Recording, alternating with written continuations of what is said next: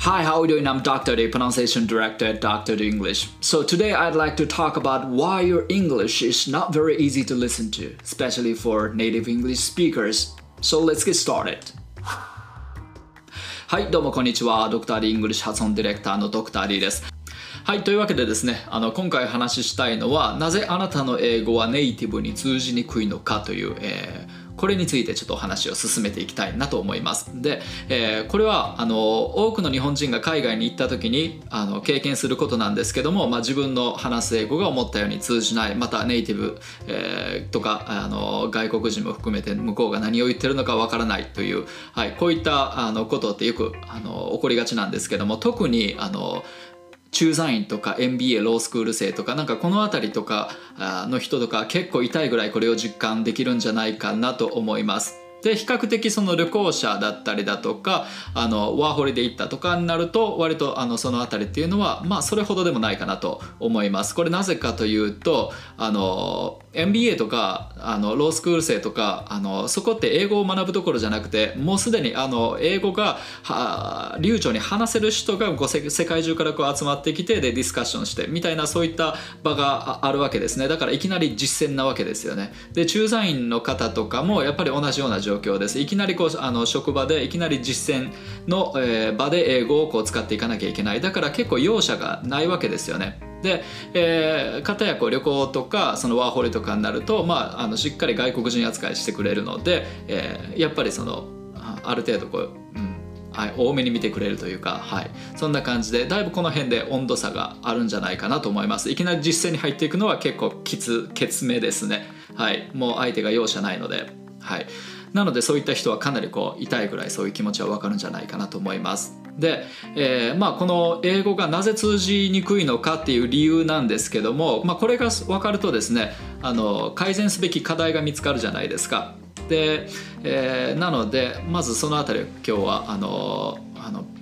提案していければなと思います。で、えっとまあ、バックグラウンドとしてはこれまでその私ドクター・ディングリッシュを通じてその5,000人以上ぐらいの、まあ、人のここのような問題えー、とこう、まあ、個別に向き合った経験があるわけですなので、えー、その中からこう圧倒的に多かったもののあの解決策をこう提案していければなと思いますで、えーまあ、これはあのある程度英語の知識があるのに、えー、コミュニケーションに障害を感じる人ですね、はい、あのこういった人にはものすごくあの役立つんじゃないかなと思います。でこういったパターンの場合主に次の2つですね。はい、まず1つ目はその話し方にリズムがない。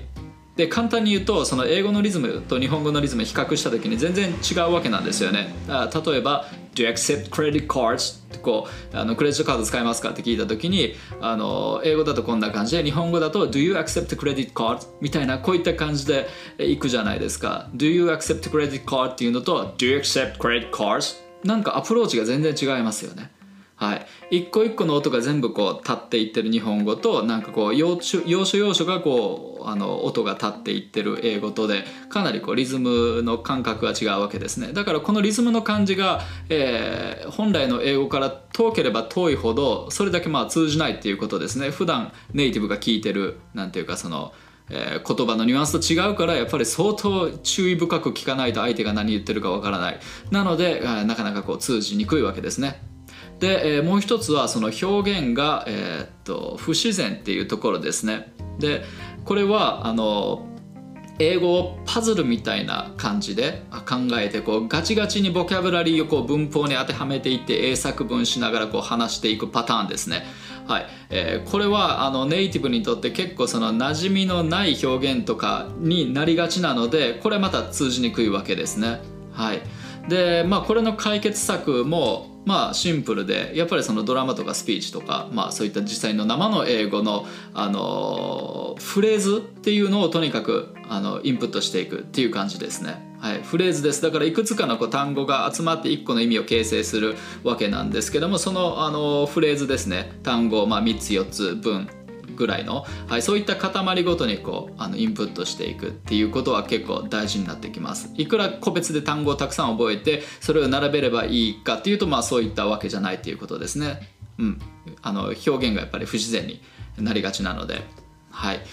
例えば、まあ、例えばの例を挙げるとその、まあ、こういうのコロケーションって言うんですけどもその動詞と名詞のその組み合わせの相性みたいなのとかあるんですよね。その相性が悪かったらえってなるっていう感じですね。例えばお皿を洗うとかっていう時に洗うだから wash 使いがちじゃないですか。wash dishes とか、えー、でも一般的には wash dishes より do the dishes この組み合わせが、えー、まあいい感じなわけですね。はい、そういったなんかより一般的ないい感じのフレーズっていうのを、まあ、あの優先的に使ってあげると、まあ、それだけ通じやすくなるっていうような感じです、はい、だから実際にこう生の英語っていうのをそのフレーズ単位でインプットしていくっていうのは、まあ、これがあの解決策になります。はい、で、えー、まあでもどちらかどちらかというとこう厄介なのっていうのはその言葉のリズムなんですよね。あの一つ目に挙げたあの理由ですね。で今回はそのそちらをメインにちょっとこう話を進めていきたいなと思います。で、えーまあ、さっきもやったんですけどもその日本語と英語のリズムの違い Do you accept credit cards? って一個一個発音していくのか？Do you accept credit cards? こういうふうにストレスを置いて発音していくのかっていうこのあの違いの大きさですよねうん、音を聞いた時にあの雰囲気がもう全く異なるじゃないですか。なんていうかそのサウンドとして聞いた時にも全然違うというか Do you accept credit cards っていうのと Do you accept credit cards? もうサウンド的にこう全然違うかけ離れてるからやっぱりそれだけ通じにくくなるわけでで、えー、あのどういうふうに具体的に違うのかというと日本語の場合だとシラブルごとにこうババババババババってこう個別に発音していくそれを並べていくような感じ一個一個発音していく感じなので、えー、一個一個の音がこう浮き出ちゃうんですけども英語っていうのはそのストレスを中心に発音していくのでストレスごとにこうあのバンバンバンってリズムを作っていくようなニュアンスですね。この浮き出てる部分っていうのがこう重要な意味合いを持つところなわけなんですけども、まあ、こういうものがこうリズムになってくるわけですよね。でこの感覚はまあすごくこう大切になってくるんですけどもはいえー、要するに英語の発音ってこうストレス重要な部分にストレスを置いてそれをあの、まあ、アクセントみたいな感じリズム的なアクセントにしてってでそれ以外の部分っていうのはすごく短く曖昧化するっていうであの重要な単語と単語のストレスシラブルをこう強調していてそれ以外はこう適当にはしょっていくっていう感じですね。でまあこれによってその強調された部分だけをこう聞き流すことで全体の意味をまあ捉えることができるわけです。だからこういちいち全部の音をこう一生懸命聞き取る必要がないわけですね。なんとなく大体で聞いててあの理解できるっていうあの感覚になってくるきます。で、えー、まああの一個一個の音が全部こう同じように立ってるそのカタカナ的な発音だとやっぱりかなり一生懸命耳をこう傾けてないと意味がキャッチできないので、え、しかもなんかこう意味をキャッチして何を言ってるのかの単語をキャッチしていて頭の中で意味を組み立てるみたいなところまでやんなきゃいけないから雰囲気で理解することができないんですよね。そうなるとこう相手にとってかなりストレスっていうことですねこのストレスと英語のこう強調していくストレスは違いますよ。はい、えー、で、えー、っとその一番のなんか問題点だと思うのはあのストレスシラブルがとにかくあの日本人が発音すると短すぎるんですよこれはあのかなり意識してもらいたいんですけどもあの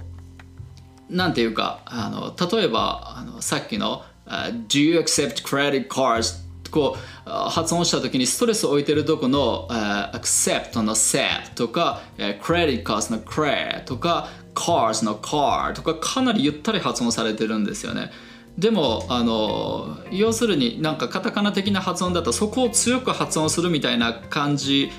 だけになっちゃうので、Do you accept credit cards? みたいな、まあ、今日なんか極端にやるとこんな感じになりがちというかすごく音がプツプツしてるというか、うん、ストレスの部分がゆとりがないというか、うん、あのこれでなんかかなりこう通じにくい原因になっちゃってるんですよ。はいだからまああの本当にそのストレスの部分はかなりゆったりとるようにしてみてくださいそれだけでだいぶあの通じやすくなってきますはいあとはですねそのストレスシラブルに乗る声はい、これがあの薄くて存在感が出ないっていうあのそういった問題もあります。Do you accept credit cards? っていうのと Do accept credit cards? なんか英語的な発音だと accept の say とかしっかり声が乗ってるじゃないですか分厚くでもこれが、えー、accept のところが accept これぐらい短くというかこれぐらい薄い声で発音しちゃうとやっぱりそのストレスのとこの声のノリが甘いのでうんやっぱり聞き取りづらいわけですよねその部分が。で割とその部分を何ていうか頼りにあの聞いてる感じなのでその部分の音が薄いとやっぱりそれだけでもかなり、うん、聞き取りづらい発音になっちゃうのでこれもかなり不利になってきます。なのでその英語ってこうストレス以外まあこう曖昧に省略してる分ストレスシラブルっていうのはこうかなり分厚く発音されてます。で、えーまあ、分厚くどんな声かというと本当にこう喉の奥からこうビリビリこう響かせるような感じの声はあはあはあみたいなこんな感じの声ですね Do you accept? これぐらいなニュアンスですね Do you accept? って言うと薄いんですよ Do you accept? これぐらいなんていうかがっつり乗っけていくわけなんですよね声をうん、だからこうカタカナで表すとなんかストレスのところに全部こう横棒線引っ張るような感覚でいいんじゃないですかねもうそれぐらいあの伸ばすぐらいな印象です例えば、まあ、 credit card だったら、えーえー、 credit、credit ってクレーってこういうふうにレの後に横棒線引くぐらいでちょうどいいんじゃないですかね。 credit cards。うん、これぐらいで、本当にこれぐらい大げさにやった方が、まあ相手にはこう、うん、伝わるんじゃないかなと思います。はい、もう普通にあの喋ってもかなり声があの薄い人が多いのでやっぱりそれだけで通じないのでもう大げさに伸ばしていくとかっていうとだいぶカバーできるので、うん、それも何ていうか一つの解決策だったりします。で慣れてくると、えー、割と普通普通の速さでも、うん、いけるようになるんですけども慣れるまではやっぱりかなりこう大げさに伸ばしていった方がまあ無難なんじゃないかなと思います。はい。ではちょっと最後にですねこのストレスでリズムをつける練習というのを一緒にやっていきたいと思います。これ手拍子つけていくんですけども、えー、まあ、同じ例文です。Do you accept credit cards、えー、これを言う時に accept と credit と cars この3箇所でリズム取ります。このリズム取るところがストレスですね。はい。Do you accept credit cards? でこのターンターンターンのリズムをで安定させていくんですけどもとにかくここのターンターンターンを伸ばす。タンタンタンじゃなくてもタンタンタンこれぐらい伸ばす accept credit cards accept credit cards 大げさにやると accept credit cards とにかくそこを伸ばすっていうことをやってみてくださいリズムに合わせて Do you accept credit cards? Do you accept credit cards? Do you accept credit cards? こういう風になんていうかリズムがあのリズムの収まりがいいだけでそこがしっかり重心になってくれるのでやっぱり伝わりやすくなってきます Do you accept credit cards? はいもうポイントとしてはそのストレスの頭のシーンもしっかり引っ張ってその後に続く母音もしっかり引っ張るっていうような感じです accept の S しっかり伸ばしてその後に続く accept の A の部分もしっかり伸ばす Do you accept? Do you accept? Do you accept? credit credit credit これぐらいあの頭のここの音もためるいきなり Do you accept credit? じゃなくて Do you accept credit cards? ターンターンターンぐらいこうやってためていく感じですね。そうするとなんかそこにしっかりとしたこう重心ができるので、はい。あのー、かなりこうリズムがはっきり出てきますその部分が。Do you accept credit cards? Do you accept credit cards? はい。こうやって伸ばしてるとこ以外は逆になんかこう脱力して力を抜いていっても短く曖昧化させていくっていう感じですね。はい。頭の中で思い描くのはもう accept credit cards こんだけですね。to accept credit cards 頭に do, do, do っていうのは軽くつけて。Do you accept credit cards? Do you accept credit cards? はい。こんな感じでいかがでしょうか。はい。まあそんなわけでですね今回の内容をまとめるとどうしてあなたのあの英語はネイティブに、うん、通じにくいのかという、え、理由が2つあると。で1つ目はその話し方にリズムがないというもうそもそもこうやってあのストレスでこうやってしっかり重心を置いて発音できてないから何ていうかその重要な部分みんながこう聞こうとしてるところがなんか聞き取れなくてなんかつかみどころがない発音になっちゃってるみたいな感じ。で、えー、あとはあの表現が不自然というところですね。はい。あの